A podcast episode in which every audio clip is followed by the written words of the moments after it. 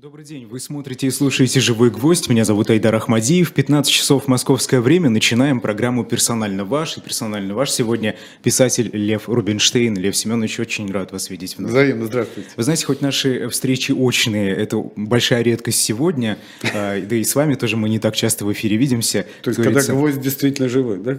Э, гвоздь, да, действительно живой, его можно пощупать и, и все остальное. А, вы знаете, Лев Семенович, мы с вами всегда в эфире эфире «Живого гвоздя» обсуждаем э, Советский Союз, то, что происходило там. Очень много мы с вами об этом говорили. Mm-hmm. Сегодня хотелось бы обратить внимание на все-таки современность, на сегодняшний день. Очень много событий вокруг нас. Э, и вы знаете, вот начнем, наверное, вновь с цитаты, если вы позволите. Ваша книга «Целый год» э, – это такой ваш личный календарь. 14 ага. октября запечатлено так. Родился Дуайт Эйзенхауэр, 34-й президент Соединенных Штатов, американский госдеятель, военный. Это был первый президент, о котором я узнал, вы пишете в карикатурах да, он да. изображался почему-то с клюшкой для гольфа в руке. Это правда. А он, видимо, увлекался гольфом. А что такое гольф и как в него играют, мы все тогда представляли плохо. А потом его большой портрет уже без клюшки я увидел на американской выставке в Сокольниках в 59-м. Под портретом было на двух языках напечатано его приветствие к советским людям. Что-то про мир и сотрудничество. 59-й год. 59 год. Ну, мы все примерно, Лето. кто историю знают, представляют что в это время происходило. Скажите, вот кажется, мир и справедливость сегодня как-то покинули нас. Ну, не, не, не сами себе мир и справедливость, они, может быть, даже и давно покинули, но даже такие понятия как-то сейчас они не употребляются. Э, вот сейчас, я же э, насчет мира, да, все мое детство даже э, все мое детство прошло под эти бесконечные разговоры о том, что все время шла борьба за мир, все время были какие-то конгрессы сторонников мира, бесконечные были песни, значит, мы за мир и песню эту принесем, друзья по свету, mm-hmm. вот, и дети разных народов, мы мечтой о мире живем. Э, все вокруг мира крутилось, действительно, и даже пикассовская голубка, при, при том, что Пикассо как художник, он, значит, не очень приветствовался в СССР, поскольку он был э, модернист. А, а вот Голубка как-то, значит, она просоч... просочилась. Вот. Я помню, вот сейчас э, это выставка 59 год, а, а, а двумя годами раньше был фестиваль молодежи и студентов, который я тоже хорошо помню. Я был маленький, ну какой маленький, 10 лет все-таки. Я уже, значит, гулял. Я жил в центре тогда гулял, это было ощущение невероятной какой-то сладостной свободы. Mm-hmm. Потому что ну, после, после всех этих сталинских годов, да, когда можно было с иностранцами э, общаться, без, без, не спрашивая ни у кого разрешения, их было много, они по центру ходили толпами. Ну вот, так что все вокруг мира было, да. Ну и, конечно, эта американская выставка, она тоже на меня произвела сильнейшее впечатление, мне было 12 лет. Я просто помню, как ходили, значит, э, толпы народу по этой выставке. Но там всех разные вещи интересовали. Женщины в основном интересовались какими-то, значит, э, э, какой-то кухонной техникой, да, какой-то немыслимой. Там, mm-hmm. По-моему, впервые там увидели какую-то, не знаю, микроволновку или или какие-то холодильники невозможные. Вот. А мальчики вроде меня, конечно, автомобилями, автомобили. И меня поразила там одна вещь, я почему-то запомнил. Э, такой фургон, который прицеплялся к автомобилю, который был домом, mm-hmm. в котором можно было путешествовать и там жить. Дом на колесах. Жить. Да. А, это, а я с детства, с раннего, почему-то у меня такая была мечта жить в чем-то таком передвижном. Вот, э, я все время мечтал жить там в вагоне поезда, например, или где-нибудь там на, на, на корабле, чтобы, чтобы жить постоянно куда-то перемещаясь. У меня такая была детская, навязчивая, знаешь, идея. А тут вдруг, вот прямо домик на колесах, как я помню, я его рассматривал и с, с удивлением. И еще я там впервые, впервые попробовал такое, значит, э, Э, такой культурный феномен, я бы не рискнул сказать, как пепси-кола. И пепси-колу, не кока-колу. Угу. Вот почему-то туда привезли пепси-колу, ее раздавали бесплатно. Даже так? Да. стояла очередь, всем выдавали в таком вощенном, таком тоже очень, значит, э, заграничном стаканчике эту пепси-колу, но все-таки по одному стаканчику давали. Потом некоторые энтузиасты, значит, выпив стаканчик, во-первых, стаканчик с собой брали, потому что он был, ну, да, он был американский. да. Можно поставить на полочку. Да, да, да. И занимали снова очередь. Там такая была, значит, вот, я почему запомнил, как какой-то такой патриотически настроенный дядька, значит, выпив эту пепси-колу, как сказал, гут, гуталин нам, говорит, это отдает. Наш квасок, он, знаешь, получит. И встал в очередь заново. Надо распробовать. То есть высказался, но как бы да. Ну вот, хорошо там было. Ну и там вот вы не дочитали, там же был этот эпизод в этом моем, в этом моем маленьком тексте про 14 октября что после э, что после... Ну, не отрывочек только, к сожалению. Да. Вот. Что после, значит, уходя с этой выставки с родителями, значит, мы шли по Сокольникам, а где-то вот то ли навстречу, то ли рядом шла такая очень нетрезвая тетка какая-то, которая громко кричала. Она как-то даже плакала, по-моему, громко кричала, война будет, война, не хочет Никита с Изенхауэром мириться. Угу. Вот. От нее шара, как ее как-то, знаешь, обходили стороны. Вот почему она так решила. Но... А не было какого-то предчувствия? Да нет, вообще предчувствие, э, опасность войны была там двумя годами позже, когда mm был Карибский кризис. А тогда вроде вот выставка «Мир сотрудничества». А вот смотрите, за эти два года э, все поменялось и дошло, дошло до пика практически, противостояние до пика холодной войны. И вот сейчас тоже... Э, это уже потому, что после Эйзенхауэра был другой президент, как да. мы знаем, Джон Кеннеди. Это при нем все было. Он был решительный парень. Да. Вот сейчас тоже, э, лично мое ощущение, мир меняется совершенно быстро, особенно если э, вы живете в России. Вроде да. бы все было хорошо, а потом эти события нахлынули. Ну, так бывает. Знаете, я несколько лет назад э, сидел в компании друзей э, сверстников, и мы говорили о том, как нашему поколению повезло, в том смысле, что мы первое поколение 20 века, э, которые не, как бы, не застали ни голода, ни эпидемий, ни войн. Значит, вот эпидемию и войну мы уже застали. Видимо, это на каждое поколение должно упасть. Я не знаю, ну, раньше или позже. Скажите, вот до начала этих событий уже современных, вы думали, что такое вообще возможно? Нет. Нет, не думал. Чего вы ожидали после 24 февраля, когда услышали впервые? Нет, после 20... я не ожидал, что будет 24 февраля. Нет, после этого уже ничего особенного меня уже не удивляло. Нет, я уже понимал, что что-то будет нехорошо. Просто часть общества тогда ожидала какой-то Э, массовую, большую масштабную реакцию общества. Но не могут же люди промолчать, не могут они просто Нет, ну кто-то и не подумать, молчал, что это... кто-то и не молчал, но потом кто-то и молчал, но молча выражал протест. Я недавно, кстати, написал эссе вот на тему молчаливого, так сказать, сопротивления. Вот.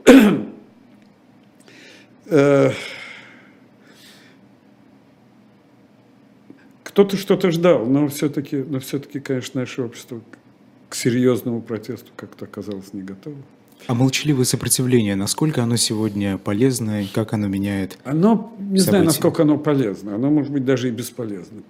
Тут дело же не э, дело не в цели какой-то определенной. Это сопротивление, э, оно нужно человеку, это состояние просто для, само, для самосохранения психического. Э, меру, так сказать, опасности каждый должен определять сам. Меру границ, меру границ, границы компромисса. Да? Насколько человек может молчать, до какой поры он уже, когда наступает точка, когда он не может молчать. Да? Вот. Бывают случаи, когда некоторые чувства сильнее, там, чем, э, чем страх. Я, я стараюсь быть человеком разумным, я не, не ну и как-то не тот возраст. Вот. Я очень сочувствую молодым людям. Потому что э, там, я уже давно сформировался как, как, как личность и э, имею определенный набор убеждений, и как бы никто со мной уже ничего сделать не может. Но люди моложе, конечно, Вас не разочаровывает реакция молодежи? Или ее отсутствие? Кого мы считаем молодежью? Ну, понимаете, ну, как, отчасти очаровывает, потому что с кем я общаюсь, с кем я приятельствую, это замечательные, замечательные люди, искренние, э, некоторые из них отважные буквально, свободные.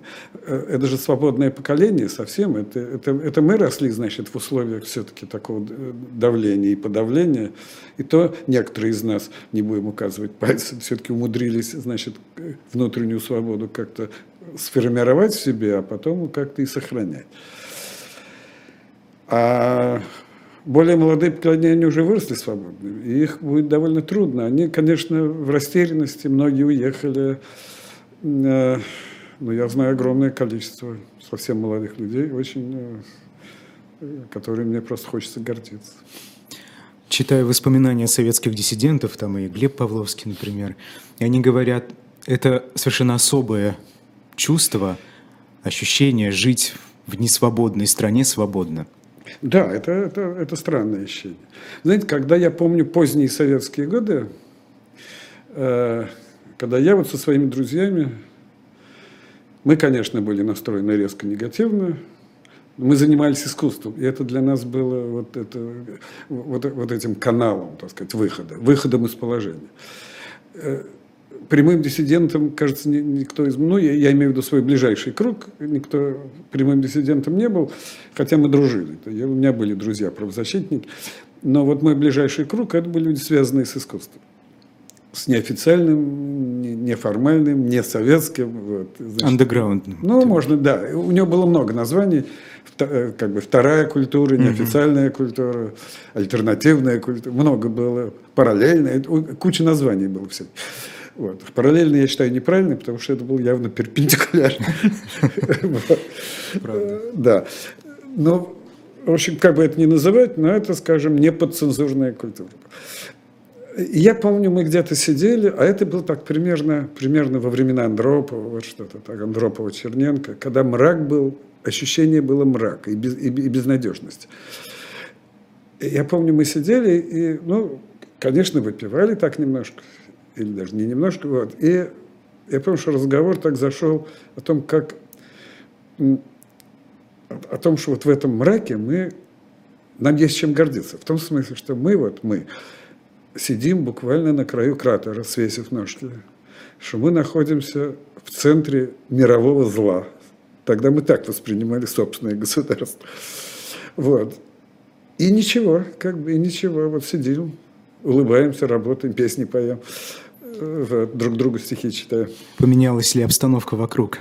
Когда? А сейчас? Ну, понимаете... Вы не ощущаете себя в центре мирового зла сегодня? Ну, в общем, ощущают. В общем, да. Но просто уже это... Я уже считаю, что э, мы, я имею в виду свое поколение, свой круг, мы, мне кажется, на сегодняшний день все, что могли. Вот. Может быть, это не так. Нет, я продолжаю, я что-то я что делаю, я что-то сочиняю, я с кем-то общаюсь. Э, вот я прихожу на эфир. Вот. Но, но сейчас, конечно, время других людей, другого поколения. Но я думаю, этому молодому поколению очень важно перенять опыт. Я надеюсь. Тех, кто... Да, я, я с опытом тогда. с удовольствием делюсь, да мир. А, действительно, мне вот всего лишь 24, да, но с детства и в школе, и ну, родители, конечно, в университете конечно. А, везде вдалбливали, что война это плохо, насилие это плохо, мир, голуби. Ну, ну эта понятно, тема была понятно. везде вокруг, да. и в телевизоре. Скажите, а как так вышло, что современное российское общество, а, ее большая довольно часть, как-то взяла и забыла.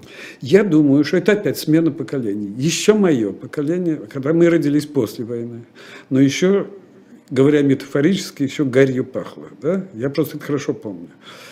Э, потому что я был окружен э, э, я, я рос в окружении, так сказать, мужчин, в общем, более-менее молодых. Они мне тогда казались не молодыми. Но, в общем, молодых мужчин, которые были на фронте. Я рос среди фронтовиков. Мужчин и женщин. Я плотно был окружен разнообразными инвалидами.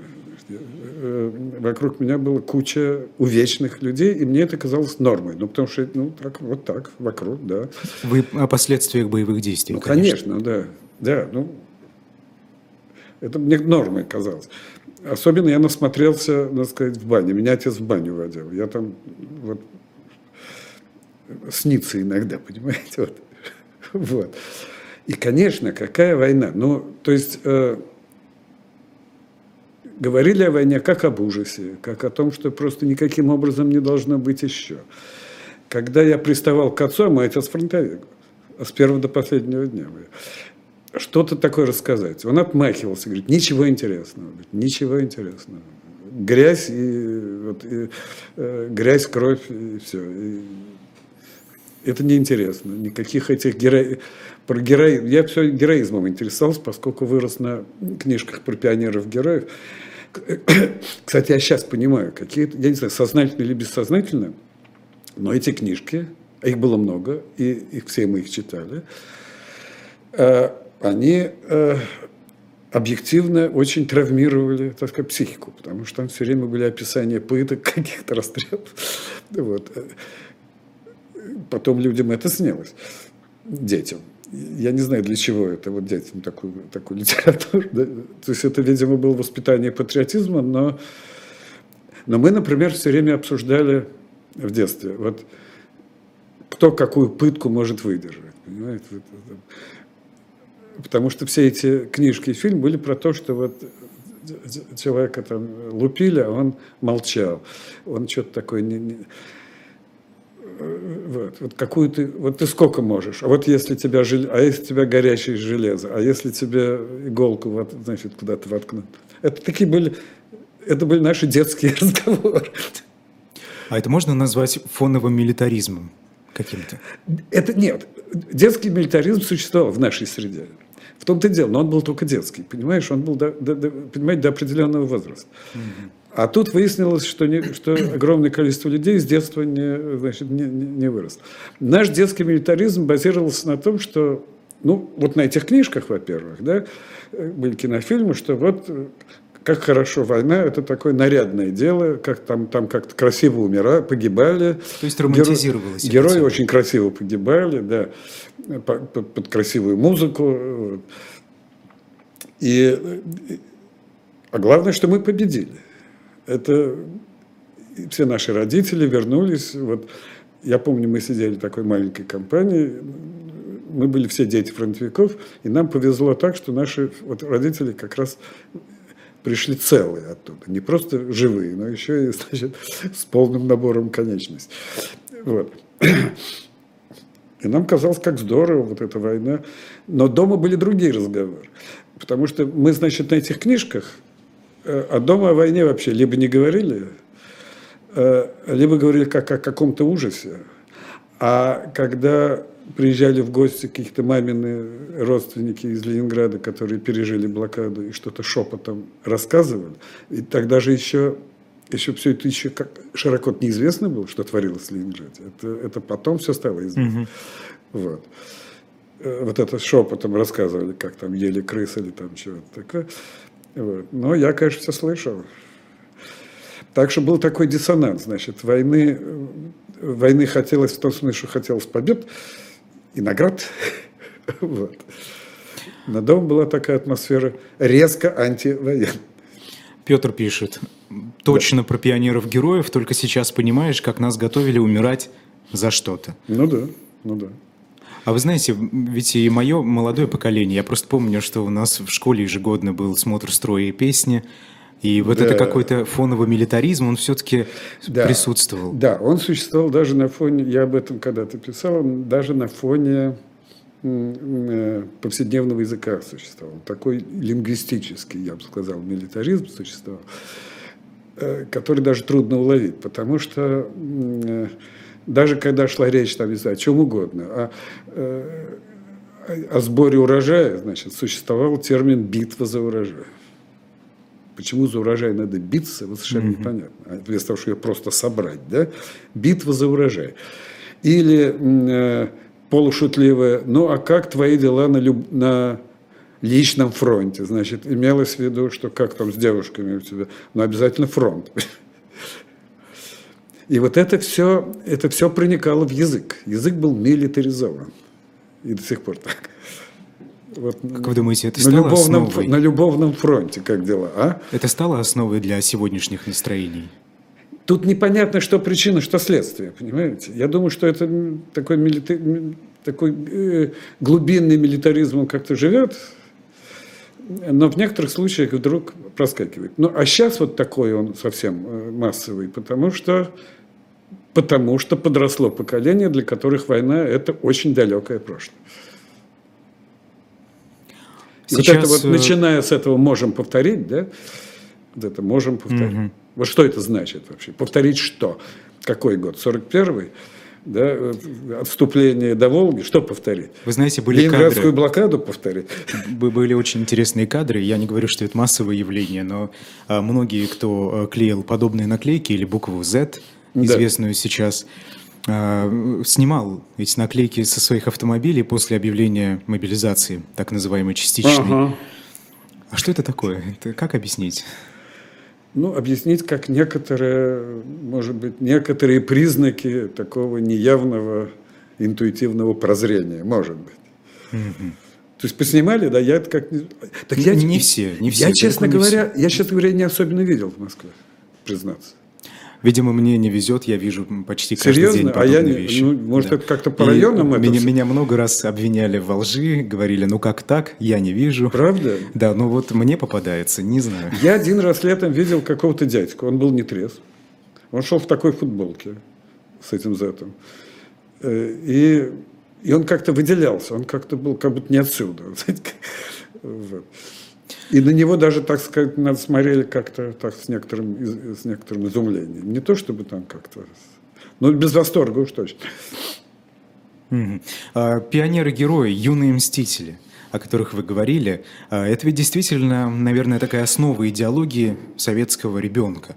Вот сегодня да. есть какая-то идеология? Нет. Сегодня нет идеологии. Тоже как бы... Это одновременно и надежда, одновременно и проблема. Потому что Э, это пустое место, и сюда, туда можно влить все, что угодно. Любое, э, любое хорошее любое плохое. Вот. Э, то, что сейчас, сейчас то, что на том месте, где обычно бывает идеология, сейчас с легкой руки всяких пропагандистов какая-то просто откровенная фашизоидная гадость включая, включая нацистскую. Значит, не, не, не, не зря же вот это, значит, Э, обвинение в нацизме, оно, э, э, оно, значит, передается как бы другим, да? Потому что мне приход... я телевизор, конечно, не, не включаю, но иногда через социальные сети кто-то кто-то любезно что-нибудь что цитирует. Вот. Я все, я все равно имею представление о том, что там э, происходит. Ну, вообще, это волосы дыбом. Ну, что, то есть э, в адрес там Украины и украинцев уже просто, что там, что это никакой не народ, что это вот какие-то недолюди, это не до государств. Но это э, ну, те, кто немножко знают историю, значит, э, немецкого нацизма, историю Второй мировой войны, это очень знакомые слова. Я надеюсь, что эти люди, которые что они это делают, так сказать, бессознательно, от, просто от глупости и невежества. Но Вы вот про это, пропагандистов? Да. А может, знают, что делают, тогда еще хуже. Я не, не, не знаю. Вообще неизвестно, что хуже, подлость или глупость. А, а если это еще сочетается, то это совсем тяжело. Как вы думаете, что движет теми людьми, э, кто не глуп, но подлый, и кто это делает, понимая? Не знаю. Ну, понимаете, ну, считается, что деньги. Но я не знаю, что. Ну, ну наверное. Но нельзя все так уж. Э, понимаете, мне почему-то кажется, что совсем циничным человеком быть тяжело. Поэтому вот эти люди, которые, видимо, начинают как просто, ну, попробую, ну, ладно, ну, что, значит, деньги не пахнут, ну, что-нибудь скажу. Но если это долго с человеком происходит, мне кажется, он перерождается и начинает сам в это верить. Затягивает. Затягивает, затягивает, я уверен. Ну, потому что тяжело человеку быть циником. Ну, как, ну, он, он начинает себя убеждать, что это так и есть, как вам говорю.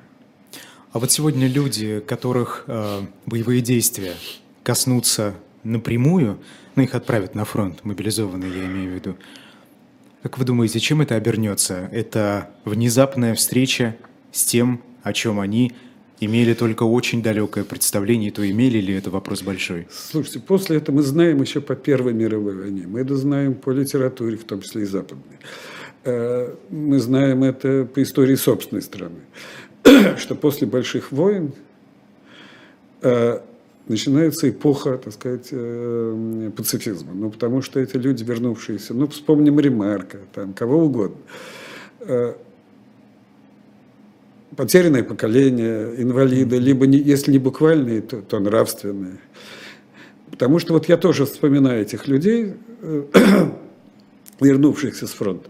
Это потом, уже где-то примерно после 1965 года, по-моему, это было 20-летие значит, победы, когда э, Тогда начались, значит, 9 мая выходной день, тогда было очень много всякой такой победной, э, э, победного шума. вот. А до этого к фронтовикам никогда не относились специально как-то. Во-первых, не было слова ветерана. Mm-hmm. Ну, просто его не было. Если оно и было, то шла речь о ветеранах гражданской войны или там какой-нибудь... Вот. Это были сверстники, современные люди, многие из них были молодые, они были разные, были хорошие, плохие, умные, глупые, так сказать, подлые, благородные. Просто э, война – это такая штука, которая накрыла целое поколение. Вот на них это упало. Вот. И были совершенно разные люди. И я видел много каких-то драк, особенно у пивных ларьков. Значит, за, э, я за тебя, сука, кровь проливал. Это, это, я, это где? Ты, небось, сам-то отсиживался, а я-то вот... Да, да, да, да. Вот. Я помню один такой пьяный бузатер как-то стал наскакивать на моего дядю, маминого брата, который был полковник, э, танковый полковник ты чего, ты где воевал? Он говорит, а я, не, я, в, я в Челябинске был. А, тыловая крыса. Он говорит, ну, дело в том, что я конструировал танки. На, говорит, ой, правда, а я танкист как раз. И, значит, он его зауважал. А, но поначалу, да, вот он делал танки, он имел какие-то ордена даже, он что-то какой-то важный изобрел мотор. То есть какой, или какую-то деталь для мотора, я в этом ничего не понимаю. Вот. А мой отец это Ленинградский фронт, прям все, все целиком, значит. То есть вот эта нравственная инвалидность, вы считаете, ждет и российское современное общество? Ну, когда люди вернутся? Ну, вообще, я думаю, она уже существует. Меня вез таксист э, однажды и что-то говорил, что он на как, каком-то какой-то появился вокзал новый. Я про него ничего не слышал в Москве. Восточный вокзал. Вы знаете про него что? Ну, учитывая потоки уезжающих, уезжающих нет, Еще есть... один вокзал, наверное, был Нет, нет, нет, он давно оказывается, я не знал. Я, вот вам рассказал, что я был в городе Иванове, оттуда приехал неожиданно. Я считал, что я приеду на Курский вокзал, с которого я уезжал, а приехал на какой-то восточный вокзал, который рядом с метро Черкизовская, черт знает где, вообще на, на окраине. Но неважно. Оттуда меня вез какой-то водитель, который, таксист, который, я так понял, ну, тусу, значит, на этом вокзале так сказать, базируется. И он что он ежедневно возит вот уже, значит, э, разных людей, которые приехали оттуда, кто без чего. Вот. Но они высказываются в адрес всякого начальства очень так конкретно. Угу. Вы знаете, сегодня... Исключительно матом. Я бы сказал, можно понять, но нет, я, я в такой ситуации, как они, не был, конечно. Вы знаете, э, Сейчас э, российские власти очень часто используют слово «русское», «русский мир», вот «русские воюют». Конечно. Это, это, это к вопросу о том, о чем мы только что говорили. Это отсутствие идеологии. Потому что воюют, оказывается, не за, э, не за идеалы, не за принципы, не за ценности. А, а вот как вот тут воюют русские с нерусскими, понимаете? Это такое совершенно архаическая какая-то постановка вопроса. Это такой соскок в какое-то рода племенное сознание. При этом э, власти достаточно часто упоминают, что э, Советский Союз во времена Великой Отечественной боролся против всего мира, против Европы. Ну, это новая такая, да, против, я даже читал, что против Евросоюза, значит, Евросоюз напал в 1941 году, напал на СССР, значит, mm да, что вся Европа, потому что Гитлер оккупировал всю, всю Европу, что неправда. И вся Европа напала на, на Великий Советский Союз. И только товарищ Сталин, значит, спас и Советский Союз, и мир заодно, и Европу. Вот. Ну просто на кого это направлено? Я, я, мне, мне очень сложно поверить, Слушайте, что вся страна не знает историю. Нет, вся, э, э нет, э, часть, э, вся страна не знает историю. Небольшая часть страны знает историю, к сожалению. История у нас, а вообще-то говоря, не история у нас не, не, как сказать, не преподана. А что, по-вашему, движет народом, который сегодня поддерживает путинский режим?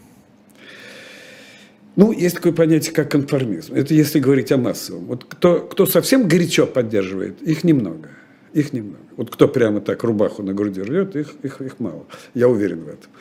А поддерживать по инерции, ну как, это потом уже страх появился в обществе, извините. Ну, в общем, много всяких историй уже. Каких-то законов принимали совершенно, которые, надо сказать, противоречат э, вообще закону, то есть основному, да, то есть Конституции.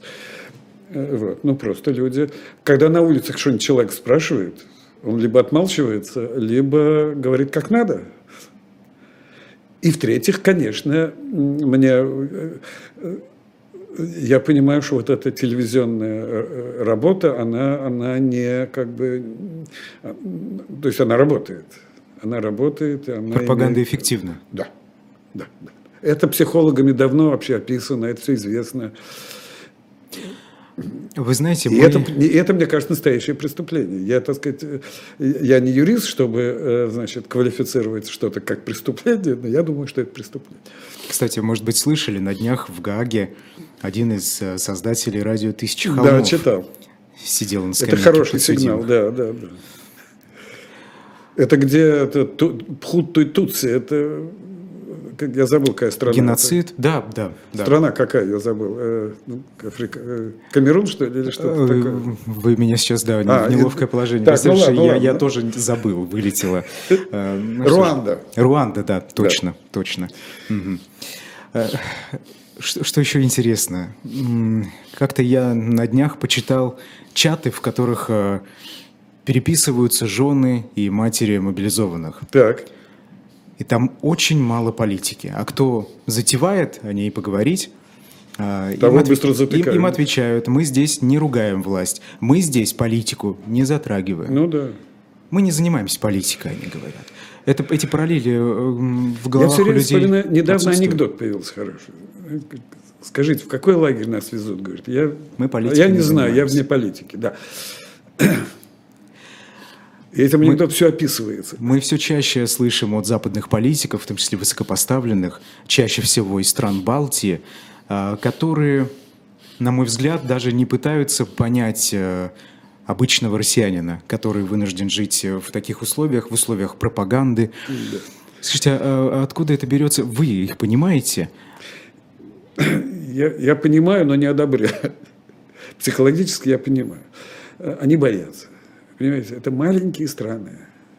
Это маленькие страны, где я все свои юные годы ездил как раз в Республике Прибалтика, особенно в Эстонию. В Эстонию ездил каждый год, дольше 10 лет, очень люблю ее. Очень жалею, что вот как-то сейчас неизвестно, когда удастся, или удастся ли когда-нибудь вообще там попасть в Таллин или в Тарту. Я это все очень... Я много, у меня там есть друзья и были.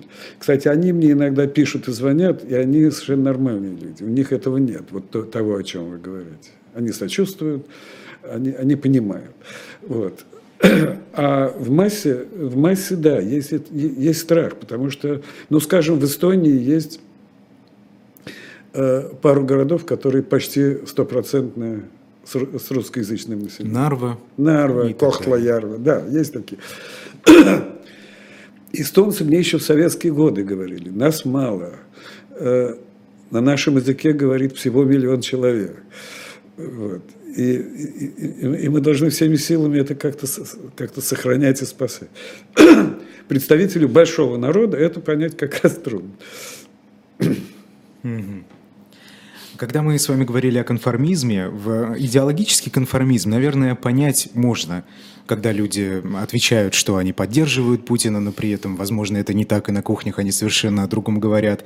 Но когда идет речь о конформизме в случае мобилизации, когда человек отправляется в учебные центры, а потом на фронт, просто следуя вот этой, знаете, э, плывя по реке, ну, понятно, ну так да, это, видимо, легче, чем, легче, чем, э, чем, э, чем сопротивляться. А помните те разговоры, когда говорили, что когда-то холодильник победит телевизор, и люди откроют глаза? А насчет того, что да, потому что, мне кажется, мобилизуются, особенно охотно и добровольно, это люди либо из каких-то неблагополучных семей, либо из каких-то депрессивных регионов.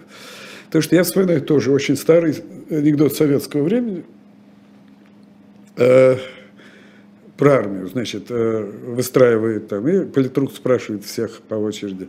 Ну, там, говорит, э, Смирнов, ты готов жизнь отдать там за, за партию правительства? Он говорит, готов. ну, объясни, почему ты готов? Он говорит, а что это за жизнь? а что это за жизнь, чтобы ее жалеть? Вот. Не жалко. Недавно вы написали у себя э, в Фейсбуке, это соцсеть, которая заблокирована и запрещена в России, вы да, да. об этом говорить.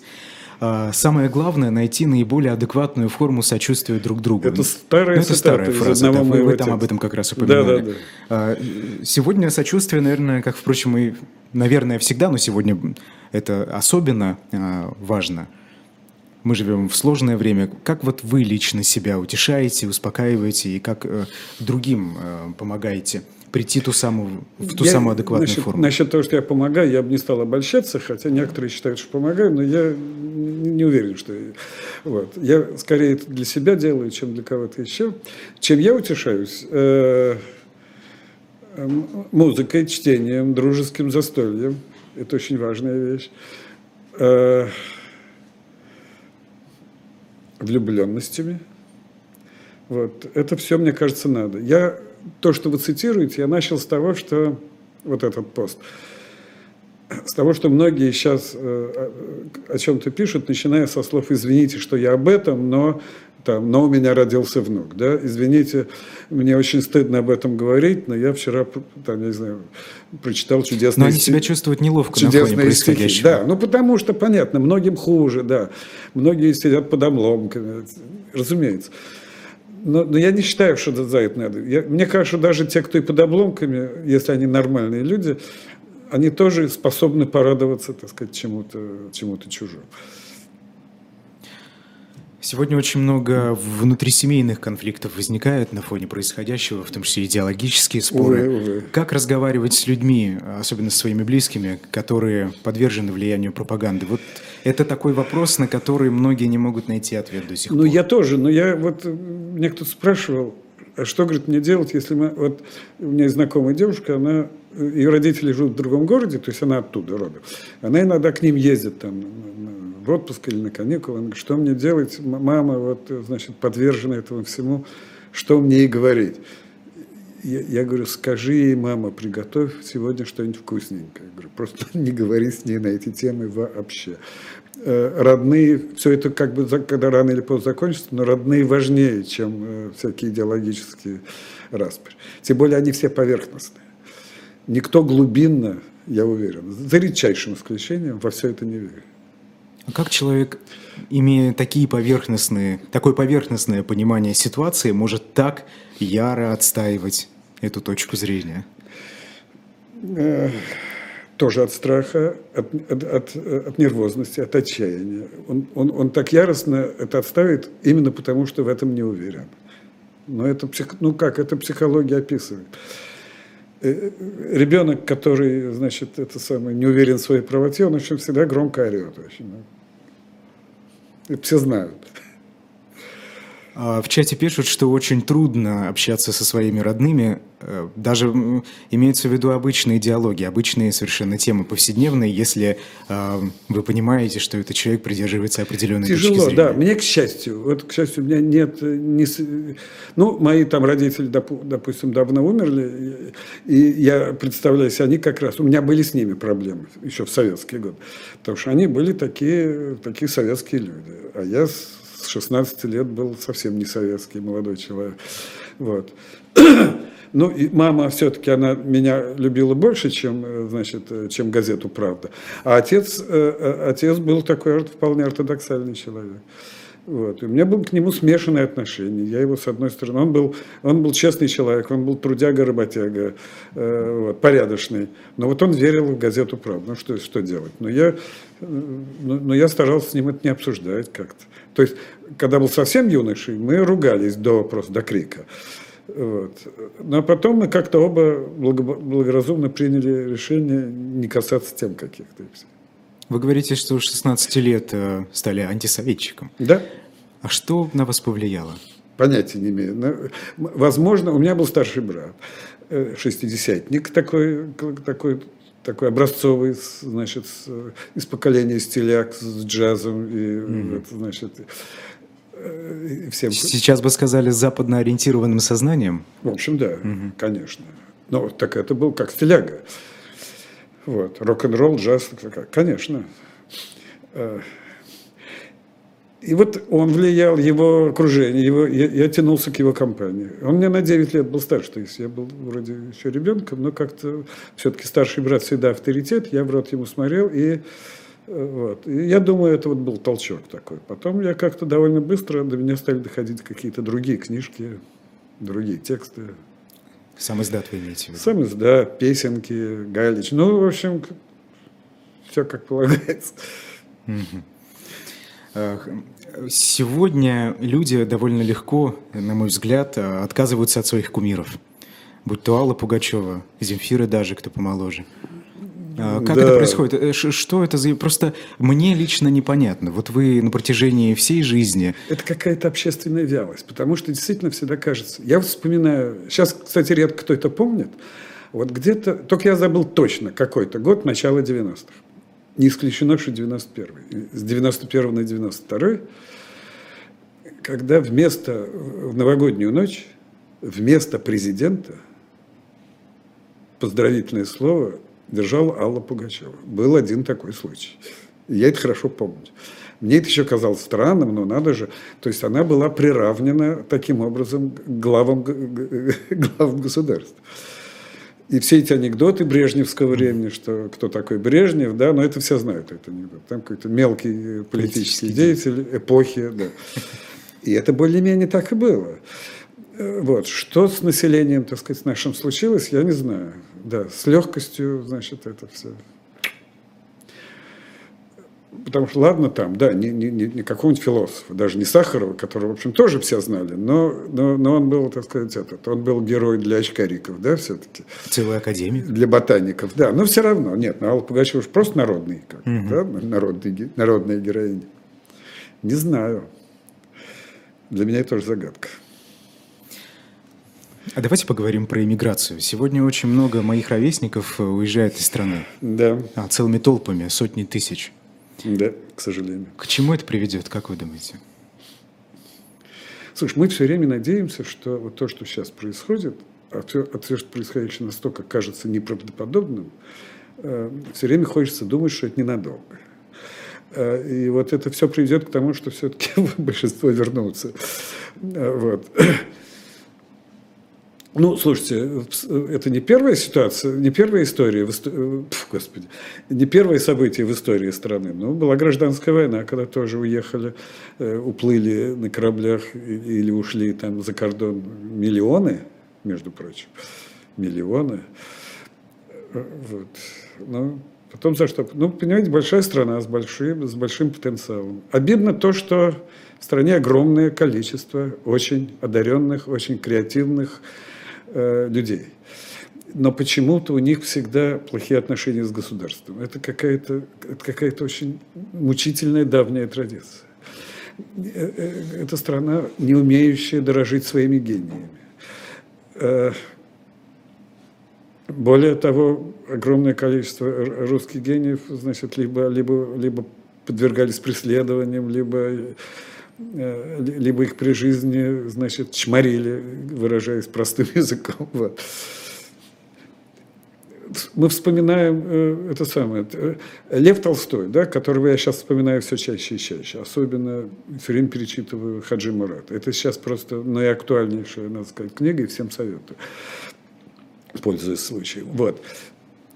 Э, он был пацифист, такой, такой, такой последовательный и такой окончательный. Хотя он в молодые годы, как все знают, повоевал. Вот ему хватило. Вот. И у него никогда не было идеи, что можем повторять. И он навсегда, навсегда в себе не просто ненависть к войне, но ненависть очень деятельную. Он об этом много писал. И вот когда был, он еще, он уже был совсем, совсем старик, когда была в 904 если не ошибаюсь, русско-японская война. Э, Толстой, разумеется, выступал в свойственной ему, так сказать, манере. В отчетливо антивоенной и, и, тогда какие-то такие ультрапатриотические значит, публицисты, газеты э, выступали в том роде, что вот он не патриотичен, и какая-то там одна газета, не помню ее название, всерьез, ее автор там этой статьи всерьез говорил, что этого что этого граф, он разве что не употреблял слово русофоб, тогда его еще не было.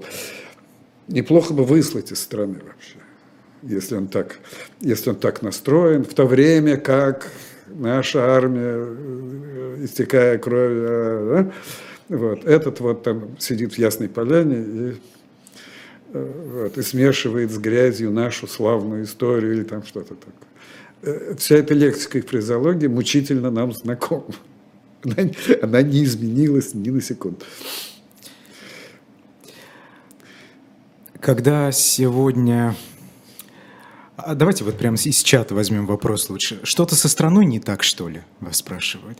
А потому что, ну, ну знаете, я дополню, разные времена, разные люди совершенно, а что-то вот одно и то же будто бы. Ну, какая-то вот такая особенность истории, да. Понимаете, тут не, не мне на эти вопросы отвечать, это такие умы, умы бьются уже не первое столетие. Это же не, это же не специфика, там, скажем, э, трех, четырех путинских сроков или специфика вообще, даже не специфика вообще 20 века, это вообще и всегда было. Я не знаю, что это значит. Вот, вот, вот как-то, видимо, государство и общество всегда государство и общество, общество и человек всегда находились друг с другом в каких-то негармоничных отношениях. Это такая особенность истории. Не знаю, будет ли это всегда. Но, а чья это вина? Это... Вина общества в большей степени или вина государства? Ну, то, что государство всегда, всегда, во все времена, даже в самые либеральные, я либеральный так еще, это как бы, вот. Э, государство всегда было главнее человека. И, э, и, были, и, и человек всегда с этим государством, он не обязательно с ним боролся, он с ним не обязательно сражался, но он с ним, с ним всегда находился в очень непростых и не, не лучезарных отношениях. Это было всегда. Э, Сейчас бы интеллектуалы государства. Я считаю, что вот как бы э, люди, занимающиеся там искусством или литературой, или э, которые, которые восторженно говорят о государстве, у меня по отношению к ним какое-то всегда подозрение. Либо они лукавят, либо, либо, они, либо они не являются художниками, а притворяются. Недавно мои знакомые, уезжая из России, судя по всему, надолго, да. сказали, что не хотят превращать свою жизнь и своих, э, жизнь своих будущих детей в борьбу. Потому что понимаю, здесь ничего понимаю, не изменится, по понимаю, их словам. Я их понимаю. И вы знаете, да. когда очередной человек из окружения задается вопросом, а что делать, уезжать или оставаться, не можем решить. Когда-то хочется сказать «уезжай», а потом понимаешь, что а вот если уедут-то все, а, кто способен к аналитике, ну, все не уедут, вот мы с вами тут сидим. А что бы вы посоветовали человеку, оставаться или уезжать, молодым людям? Слушайте, у, абсолютно нет никакого общего рецепта. Никакого. У каждого человека свои резоны, у каждого человека свои, между прочим, обстоятельства, в том числе и семейные. Единственное, что бы я посоветовал, какой бы, ты, какой бы человек не принял решение, не, э, не втягиваться в этот, э, значит, извините за выражение, э, срач, которым так грешат наши социальные сети, потому что я не могу читать. Значит, одни говорят, что уехавшие говорят, что, те, что трусы те, кто остались, те, кто остались, говорят, что трусы те, кто уехали. Вот. Все правы и все неправы. Э, вот. И, и не наша общая вина, что так вот сложились обстоятельства. То есть, может быть, вина есть. Но я, кстати, э, попутно скажу, что я против э, концепции коллективной, коллективной вины. Вот как раз с каждым днем, мне кажется, все более радикальнее становится и та, и другая сторона конфликта. Ну, не по ту сторону. Да, а но, вре- но время. Как идет война. Идет война. Надо называть вещи своими именами. Я потому всегда и говорю, войны в принципе не должно быть, потому что когда идет война, там уже, там уже нет правых. Э, когда идет война, все ведут себя плохо. Ну, за исключением каких-то беззаветных героев, которые чаще всего тоже, так сказать, наполовину придуманы бывают пропагандой с с другой стороны. Вот. На войне благородство это исключается. Трезвый анализ исключается. На войне действуют только эмоции, как правило, негатив. Один из зрителей обращается к прошлому, к истории и говорит, что а, советское диссидентство так и не добилось поставленных целей. А, в конце концов... Э, не добилось. Это было а, общественно-политические изменения начались с верхов. Да. а не с низов. Это тоже что, особенность нашей истории. Да. Говорит ли это, может быть, намекает нам о том, что здесь не стоит продолжать какую-то борьбу? Понимаете, во-первых, мне не нравится слово борьба. Значит, э, я все-таки чаще использую слово сопротивление. Стоит или не стоит, каждый должен решать сам. Не надо ставить сверхзадач. Э, если мы под это, то, что вы называете борьбой, а я сопротивлением, если мы под этим понимаем непременную, опять же, победу, да, своих, победу своего, своего мировоззрения, своих ценностей, то, может, и не стоит. Э, а если мы говорим о том, чтобы, э, ну, говоря, если, значит, на религиозном языке о спасении собственной души, а если говорить, значит, не религиозно, то просто о спасении своего внутреннего мира и картины мира, да, то стоит. Mm-hmm. Ну, я уточню, когда я говорю борьба, я имею в виду не насильственную идеологическую борьбу. Я понимаю. Конечно. Uh, да. Нет, сопротивление – это естественная, э, как бы естественная функция живого организма. Да? Человек сопротивляется среде, человек, э, значит, э, ну как, это организм сопротивляется при помощи иногда высокой температуры. Там. Э, каждый сопротивляется теми инструментами и методами, да. которые мы доступны. Совершенно вот и государство верно. сегодня сопротивляется, обвиняет э, политиков и активистов в госизмене, как Владимир Карамурза. Это тоже сопротивление, да, конечно.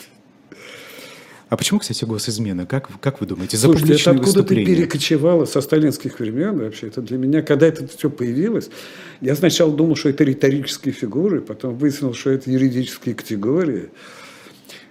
Юридические категории вообще появились удивительные. С одной стороны, заимствованы из каких-то, значит, э, из каких-то 30-х, 40-х годов, это госизмена, или там скоро будут враги, значит, народа. Антисоветская пропаганда. Антисоветская агитация, агитация. пропаганда.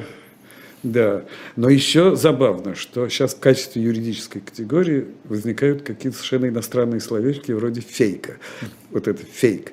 Я был так удивлен, я думал, что это тоже какое-то газетное словечко. Оказывается, это прямо прописано в каком-то уголовном кодексе. Да, распространение фейков. Еще замечательно, там, видимо, этим занимаются очень юридически неграмотные люди. Я-то я-то тоже, но я законы не издаю. Вот. Дискредитация действий там чего-то, да. Значит, э, Простая логика говорит о том, что дискредитировать можно только что-то изнутри. Дискредитировать армию может только военный своими действиями внутри армии. Со стороны ничего дискредитировать нельзя. можно дискредитировать какую-то идею, если человек, носитель этой идеи, говорит ужасные глупости, допустим. Он дискредитирует ту идею, которой я тоже придерживаюсь. Да? Вот, вот это дискредитация. А это не дискредитация. Но это может быть, допустим, клеветой.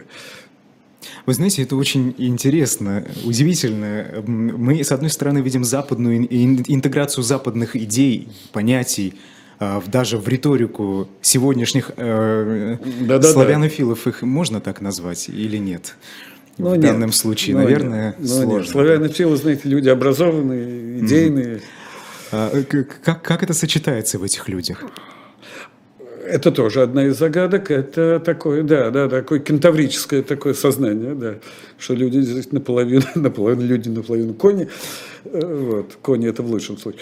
Вот. Э, да, это сочетается. Это, это психиатрии вообще это называется шизофренией, когда вот эта раздвоенность, да, такая массовая, массовое шизоидальное сознание. А, там издат и русская культура в изгнании. А, насколько она этична, что ли? Потому что э, многие российские политики, которые были вынуждены покинуть Россию, они долгое время живут там, за границей, и у некоторых возникает ощущение, что они теряют связь с российской реальностью, и при этом предлагают какие-то идеи. Вот это насколько этично? Я пережил, я вас понимаю. Но тут это дело не, не этично, сколько это адекватно, я бы так сказал. А я же пережил когда-то ну, не такую, конечно, трагически массовую, но вполне массовую иммиграцию середины 70-х годов, когда именно в моих, как бы, как сказать, в моей среде это все происходило, когда обильно уезжали э, там писатели, художники, артисты, музыканты, уезжали в больших количествах. Это э, среди моих друзей было таких много, которые уезжали. Сейчас, сейчас у всех есть надежда, что уезжают ненадолго, а тогда считалось, что навсегда. Я помню эти проводы и эти слезы, потому что это почти поминки. Человек уезжал, значит, и не было никакой возможности. Заметим, что не было интернета, электронной почты и социальных сетей. Вот. Уезжали навсегда, обменивались. Первое время звонки какие-то были, обменивались письмами. Потом постепенно, поскольку жизнь у всех разная, постепенно все сходило на нет. Но действительно люди, уехавшие, быстро забывали, откуда они уехали. Это было такое дело. Я просто помню хорошо, что один мой приятель, который уехал где-то там в каком-то 80-м или 81-м году э, в Штаты, не в первом, но во втором или в третьем письме написал, кстати, кстати, скажи, что там у вас что там у вас говорят об Афганистане. Значит, об... Mm-hmm. Я ему как-то намекнул, что если говорят, то точно не по почте и, и, и даже не по телефону. Да, Лев Семенович, у нас мало очень времени да. осталось, а я бы хотел с вами обсудить Нобелевскую премию мира. Да? Правозащитная организация «Мемориал», которая имеет множество статусов, э, подаренных российской властью, и на да, агенты, да, да, и ликвидированная да, да. организация, и так далее. И агенты, да, кто они? Ну и помимо «Мемориала», конечно, это еще белорусский правозащитник Беляцкий, да. надо упомянуть, и Украинский центр гражданских да. свобод. Э, меня как-то расстроила, что ли, реакция украинской стороны на это. Ну, не стороны, это опять же некоторых украинцев. Некоторых, да, конечно, ну, не всех, нет. Да. Я все-таки вот это вот э, насчет, насчет коллективной ответственности, я в переписке нахожусь с некоторыми киевскими там, друзьями и коллегами. Они абсолютно все так же понимают, как и я. Вот. Но и очень, даже высокопоставленные. И очень осуждают все эти горячие головы. Я, я вам говорю, что вот э, мнение вот этих украинских людей, о которых вы говорите, я опять же не приветствую, но психологически понимаю. Они в гораздо в худших, более худших условиях, чем мы с вами, понимаете? К ним все время летят бомбы. И ждать... Хорошо, что они вообще хоть, хоть, хоть так. Вот. Что касается премии, я, э, я очень рад всем трем, всем трем премиям. Я считаю, что это очень важно как раз, в отличие вот от тех голосов, о которых вы говорите что вот эта премия, значит, что, что ее представителям представителям трех восточнославянских э, значит, государств. Э, что касается мемориала, конечно, я за них рад больше, чем за других, просто потому, и не потому, что географически близко, что это наши, а потому что это для меня и личная история, я многих, то есть, не, в общем, всех, всех мемориальцев я знаю лично, с некоторыми дружу, вот, мы просто дружили с покойным Роденским, и, ну и с многими другими. Я в очень таких теплых и доверительных. Лев Семенович, если бы вам дали возможность написать, за что Нобелевскую премию мемориалу присудили, вы бы как это сформулировали? Вот так вот объемно, как это делает Нобелевский комитет? Э, знаете, у меня своя там, э, у меня свое там предпочтение. Вообще бы за все, что они делали, конечно, за восстановление памяти. Э, прежде всего. Но у них есть одна акция, такая как бы внешняя, которая, мне кажется, настоящий, так сказать, э, настоящим шедевром вот такой вот, э, причем не просто общественным, но я бы сказал и художественным. Это возвращение имен. Чтение имен, вы да. имеете в виду? Да. Ежегодная акция, которая да, проходит да, не да, только да. в российских Мне это городах. кажется необычайно важной и необычайно здорово придуманной. Вот эта вот очередь со свечками, которые там происходит нечто вроде катарсиса. Я, это, я всегда туда ходил. Э, и это невероятно. Причем этот день и еще несколько последующих день, дней после этого я себя тут хоть хорошо чувствовал. Я испытывал родство с теми незнакомыми людьми, чьи имена я зачитывал. Есть прекрасная инсталляция в Музее истории ГУЛАГа, кстати. Угу. Там такой купол, если это можно так назвать. И звучат имена, и приговоры этим людям. Ну да, ну да. Вот примерно те же чувства возникают. Спасибо большое. Персонально вашим сегодня был писатель Лев Рубинштейн. Спасибо Меня зовут вам. Айдар Ахмадиев. А, да, и сразу после нас на «Живом гвозде», соответственно, на Эйхе, вы можете скачивать, кстати, приложение и слушать там а, в прямом эфире, как старое доброе «Эхо Москвы». А, журналист Николай Сванидзе и ведущая Ксения Ларина вас уже ждут через 4 минуты. До свидания.